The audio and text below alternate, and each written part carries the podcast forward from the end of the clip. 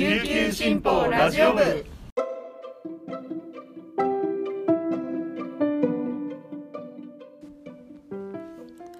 おはようございます。沖縄から届ける声の長官琉球新報ラジオ部です。2022年2月28日月曜日。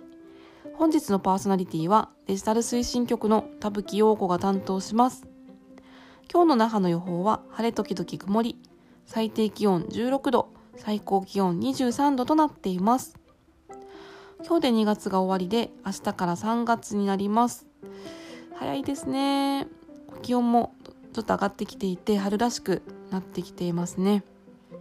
さて皆さんはこの週末はいかがお過ごしでしたか？私は土曜日がお休みだったので友人家族のキャンプにちょこっと顔を出してきました。かなり本格的なキャンプをしていてあの火を起こしたりとかなんだろう自然教室とかで使うようなあの飯盒でご飯を炊いたりとかしていてまたこの飯盒で炊いたご飯がとっても美味しくってですねまたこう自然の中で過ごせたのもすごくリフレッシュできてよかったです。翌日が朝から仕事だったのでこの日は帰ったんですけど今度はちゃんと宿泊してキャンプに挑戦したいなと思いました。それでは本日のピックアップニュースをお届けします。はじめのニュースです。任期満了に伴う石垣市長選は27日投開票され現職の中山義隆氏が1万4761票を獲得し新人で前市議の戸板義行氏に2454票差をつけ4期目の当選を果たしました。3期12年の実績や新型コロナウイルス感染症対策経済振興策の訴えが評価されました。投票率は70.54%で前回市長選を3.01ポイント下回りました。当選した中山氏はコロナ対策を万全にした上で経済回復事業をしっかりと実施したいと述べました。2022年度に市内で開設が予定されている陸上自衛隊駐屯地については市としては配備容認だと語りました。続いてのニュースです。第4次嘉手納爆音訴訟の原告団結成総会が27日予備炭村文化センター大鳥ホールで開かれました。集団訴訟で国内最大規模となる3万5566人の原告団が発足。原告団準備会会長の荒川修正氏の原告団長就任が承認されました。1月28日に提訴しましたが新型コロナウイルスの影響で総会は延期となっていました。原告団は静かな夜を取り戻そうと決意を新たにしました。結成総会には6支部の代表など約150人が集まりました。原告団は夜間早朝の交差し止めや騒音被害に対する損害賠償などを国に求めていくとしています。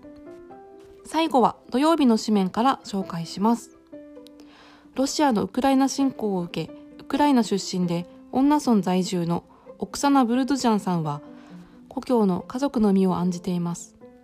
25日までに琉球新報の取材に応じ心配で涙が止まらないと心境を明かしました。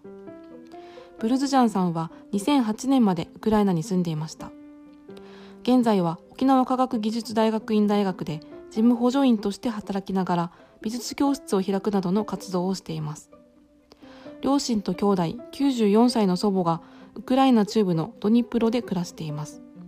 現時点で家族の無事は確認できているということですが刻々と動く情勢に気は休まりません。ブルズジャンさんの両親は祖母をニュースから遠ざけているといいます。祖母は第二次世界大戦を経験しており大きなショックを受けるからです。25日ロシア人の友人とも電話しました。ロシア軍によるウクライナへの侵攻を非難しているということです。ブルズジャンさんはプーチン大統領は軍事攻撃をやめて紛争解決に向け交渉のテーブルについてほしいと話します。今のウクライナは弱い立場にあり他の国の助けが必要だと強調。ウクライナのために平和のために沖縄の人もぜひ祈ってほしいと呼びかけました。このロシアのウクライナ侵攻の状況この数日とても気になっています。家族がウクライナにいる方は気が気じゃないと思います。とにかく一日でも早く戦争が終わってほしいですね。桃心さんのガジュマルファミリーにサンコちゃんという女の子が唯一覚えた内縄口がぬちず宝だったというとても印象的な4コマがあるんですけれども多くの人にこの漫画を見てほしいなと思っています。以上本日のピックアップニュースでした。今日紹介した記事の詳しい内容は琉球新報の紙面やウェブサイトでもご覧いただけますのでぜひチェックしてみてください。そして今日は月曜日一押し記者解説があります。引き続き一押し記者解説をお楽しみください。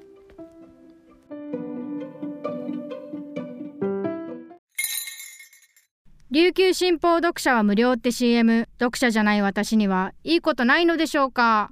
というメールが来ていましたが安心してください。スマホパソコンでサクッと読めちゃう琉球新報デジタル。あなたにもおすすめしたい理由がちゃんとあるんです詳しくは新報デジタルで検索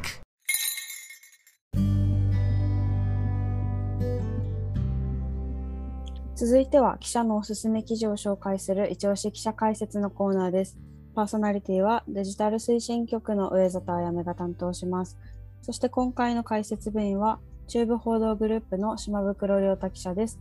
はい、おはようございます。はい、よろしくお願いします。えっ、ー、と今日紹介していただく記事の内容が沖縄本島中部にある米軍の雇用施設の太陽ゴルフクラブというところに日本人の利用が常態化しているっていう記事の内容についてです。ちょっとそもそもなんですけど太陽ゴルフクラブっていうのはどういう施設なのか詳しく聞いてもいいですか、これはあの沖縄に駐留しているあの在沖米軍の雇用施設という形であの日本政府からアメリカに提供されている施設ですね。以前はあの合わせゴルフ場というものがあったんですけれども、はい、今、イオンモールあの沖縄ライカムありますよね。はい、あそこが以前ゴルフ場だったんですけれども、あのその場所を返還するのにあたって、その代替施設という形で作られた施設ですね。2010年に完成したんですけれども、これがあの、はい千葉弾薬庫というあの米軍の施設の中に移設されて、えー、沖縄市とうるま市にまたがるエリアの方にありますね。うん、なるほどですね。それで、ま、日本人が使っているっていう状況が状態化してるってことなんですけど、これはまど,、どんなか人たちがどんな風に使っているかとか、そういうちょっと詳しいところ聞いてもいいですか？はい。あの、日本人がっているということはあの結構前から指摘されていたことで、あの、はい、旧合わせゴルフ場の時代からあのこれはその米軍関係者の保養施設なのにあの日本人が使ってるんじゃないかという指摘があってずっとまあたびたび問題になったりしていたんですけれども、はい。えー、2015年ですね今から約7年前ほどにまあ、ゴルフ場を経営するその民間のゴルフ場の業界団体がですね、あの、うん、沖縄県とか沖縄貿易局に対して、まあ、あの、民業圧迫というか、まあ、お客さんが奪われているということで、うん、あの、本来これは米軍の保養施設なのだから、あの、米軍関係者、あるいはまあ、米軍からエスコートされて一緒に同伴でやる人以外は、あの日本人だけで入ってプレーするのはこう本来のあの提供の目的にそぐわないのではないかということで、はい、あの中止を求めるという形で要請されていますね。で、うん、えー、これがいわゆるその民業圧迫と指摘される理由が、やっぱりその料金の安さというか、民間のゴルフ場と違って、料金がかなり安く設定されているということですね。で、えー、より18ホールのロングコースで、えー、6500円が基本になっていて、はい、で、まあ、例えば午後3時頃からのあのトワイライトっていうのだと4000円ぐらいでプレイできるんですけれども、ここらの価格設定が、まあ、民間の大体同じぐらいの規模の、まあ、グレードのゴルフ場でプレイすると、まあ、大体半額から3分の1ぐらいの安さになっているということで、まあ、まあそれだったらじゃあ太陽ゴルフクラブでやろうということで、まあ、人が流れているということで、まあ、民間のゴルフ場からすると、本来、あの米軍関係者に提供している保養施設のはずなのに、あ、そこで営業しているというふうに指摘されています。でちなみに、米軍関係者は2000円でプレーできる形になっているんですが、はい、一般の日本人は米軍関係者よりは、まあ、高い値段を設定して、で、えー、いる。で、えー、前からあると言ったんですけど、この2015年にまあ、そういう業界団体が、まあ、その見直しを求めて要請をしたんですが、当時その後、あの、まあ、この太陽グラフクラブが一時期その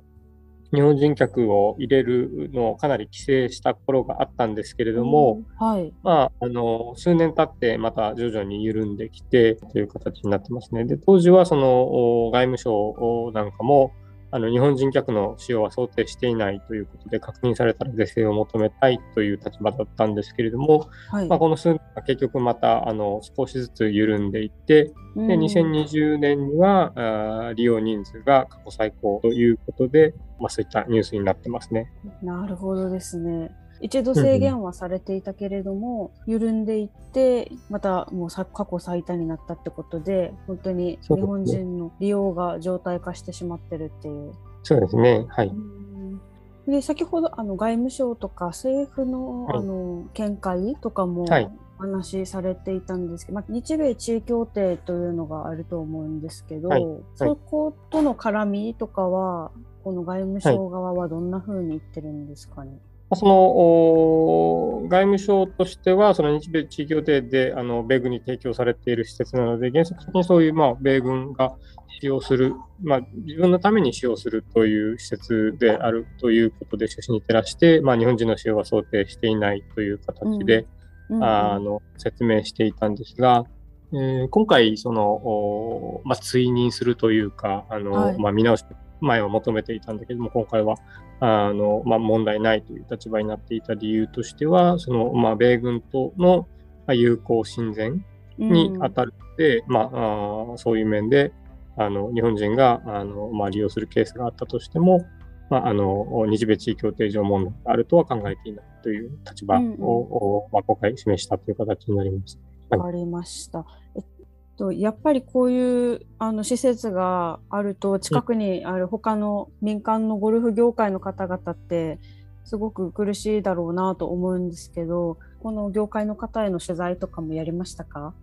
えはい、あの民間のゴルフ場ですね、特に近隣のゴルフ場なんかがあのちょうど、まあ、あのお客さんを奪われているということがあったりしてですね、はい。えー、あのうるま市なんかにあるその、まあ、すごい近いゴルフ場なんかだと太陽ゴルフが、まあ、完成して以降ですね。あの、まあ、一番ひどい時にはもともとのお客さんの半分ぐらいまで減ったということで、お客さんが流れてしまったということで、まあ、さっきも言ったんですけど、まあ、トワイライトコースとかだともう4000円とかで、まあね、あのロングコースプレイできますし、まあ、非常に新しいゴルフ場だから設備も綺麗だしということで、やっぱり安くて綺麗なそっならっていうのが、うん、まあ、もちろん消費者心理なのでですね、はい、それでかなりお客さんを奪われているという状況をお話ししていました。まあ、最近はあのコロナ禍であの屋外のスポーツなんか人気らしくて、あのお客さんの数がまた増えてきてるらしいんですけど、はい、それはあの太陽からお客さんが戻ってきたという話ではなくて、もともとただゴルフ人口が増えてきたというか、ゴルフ人気が上がってきただけということで、まあ、あの根本的な問題は解決されているわけじゃないということですね。で、まあ、そういったゴルフ場からすると、まあ、当然そのゴルフ場を作る時の初期投資もかかりますし、あと従業員をあの雇う給料を払ったりもありますし、まあ、あとは消費税とかゴルフ場利用税とかそういったものを支払ったりしないといけないんですけれども、はい、この太陽ゴルフクラブはあの日本政府があの134億円を提供して整備されたので、もともとの初期投資の費用もなくて、で、あの、まあ、消費税もかからないし、ゴルフ場利用税もかからない。まあ、米軍基地の中ということなので、日本の税金が免除されるという形になっていて、まあ、そこで働いている人も、まあ、日本人について、日本人の従業員については基地従業員ということで、まあ、防衛省がお金を負担しているので、まあ、人件費もかなり削減されているということで、まあ、かなり価格競争があるということですね。競争力があるということですね。で民間企業からすると、まあ、不公平な条件で競争をしていっている中で、まあ、あの、やっぱ値段でどうしても太刀打ちできないということで、お客さんを奪われているということで、あの、日本人について入場規制すべきではないかというふうに訴えていましたね。うんそうですよねやっぱり近くでそういう施設があるってなるとお客さんが流れていくのも起こりやすい現象でもあるしなかなか業者の方も厳しい中でやっているんだろうなというふうに思いました。とまた人件費も整備費も政府の、まあ、政府の負担になるんですよね。そうですね、いわゆる思いやり予算というやつですね。うんうん、で、134億で整備されたということになりますね。うん、わかりました。取材しながらいろんなことが見えてきたと思うんですけど、うんうん、はい、あの島袋さんが今回取材してみてなんか思ったこととかそういうのはありますか？そうですね。まあよく基地経済とか、あの基地で食べているんだろうとかっていうこう言葉を言われたりすることもあったりするんですけど、このパターンは完全に逆でですね、まああの、日本政府が支払った思いやり予算で、まあ、民間の経済が逆に圧迫されているとかですね、そういったこともありますし、まあ、税負担の公平性とかですね、あのい。わゆるその、消費税を払ったり、ゴルフ利用税をこう真面目に、まあ、基地の外であのプレイしているお客さんであったり、そのゴルフ場が負担したりしている中で、えー、まあ、そういった一部、その、まあ、税負担の公平性が生じていたりということだったり、まあ、まあ、逆にその日本の税金で作った施設でアメリカがその収益を上げて、その収益を、うん、まあ、じゃあどこに行ってるんだという話になると、うん、の本来米軍の保養施設であったはずなのに、まあ、ななんで日本であのそのビジネスとして外貨獲得をして、そういう指摘もありますし、まあ、ちょっと記事の中では、まあ、振り切れなかったんですけれども、まあ、この中にはまたこのカジノみたいな施設もあってですね、あの、そのスロットとかそういったものがあるんですけども、まあ、そこも日本人が結構利用していて、えー、かなりの金額があの消費されているというお話もあったんですけれども、まあ、あのそういう意味で言うと、この思いやり予算のその負担のあり方というかですね、税の使い方として、まあ、いわゆる米軍基地という形でこういろいろ問題が起きたりすることあるんですいわゆる基地というふうに言うと、まあ、あの飛行場とかあの、まあ、軍港とかそういったものがイメージされるのでなかなかそういう保養施設っていうのはあんまりあの目が行き届かないところではあるんですけれども、うん、基地被害というものをこう目に見えるものではなくてこう、まあ、思いやり予算というものが巨額の金額が投じられている中でそれがこうあり方としてどうなのかとかですね、うんうん、そういったところを考えさせられるようなあの話ですね。うん。米軍基地だったり、うん、オスプレイとか私たちも見てしまいがちですけれども裏にあるそのお金の使い方とかそういう米軍のそうですね、うん、まあ、民間の事業者が、うん、あの経営が圧迫されるという、ね、それもまた一つ基地被害という形で、まあ、あの生活に影響してくる部分ですね、まあ、問題が起きているなという感じで。うんうん、そうですよね。そこも含めてちょっと広い視点で基地問題を見ていく必要があるなっていうふうに私も聞いていて思いました。それでは今日は米軍の保養施設のゴルフ場に関する記事について島袋亮太記者にお話を聞きました。島袋さん、はい、ありがとうございました。ありがとうございました。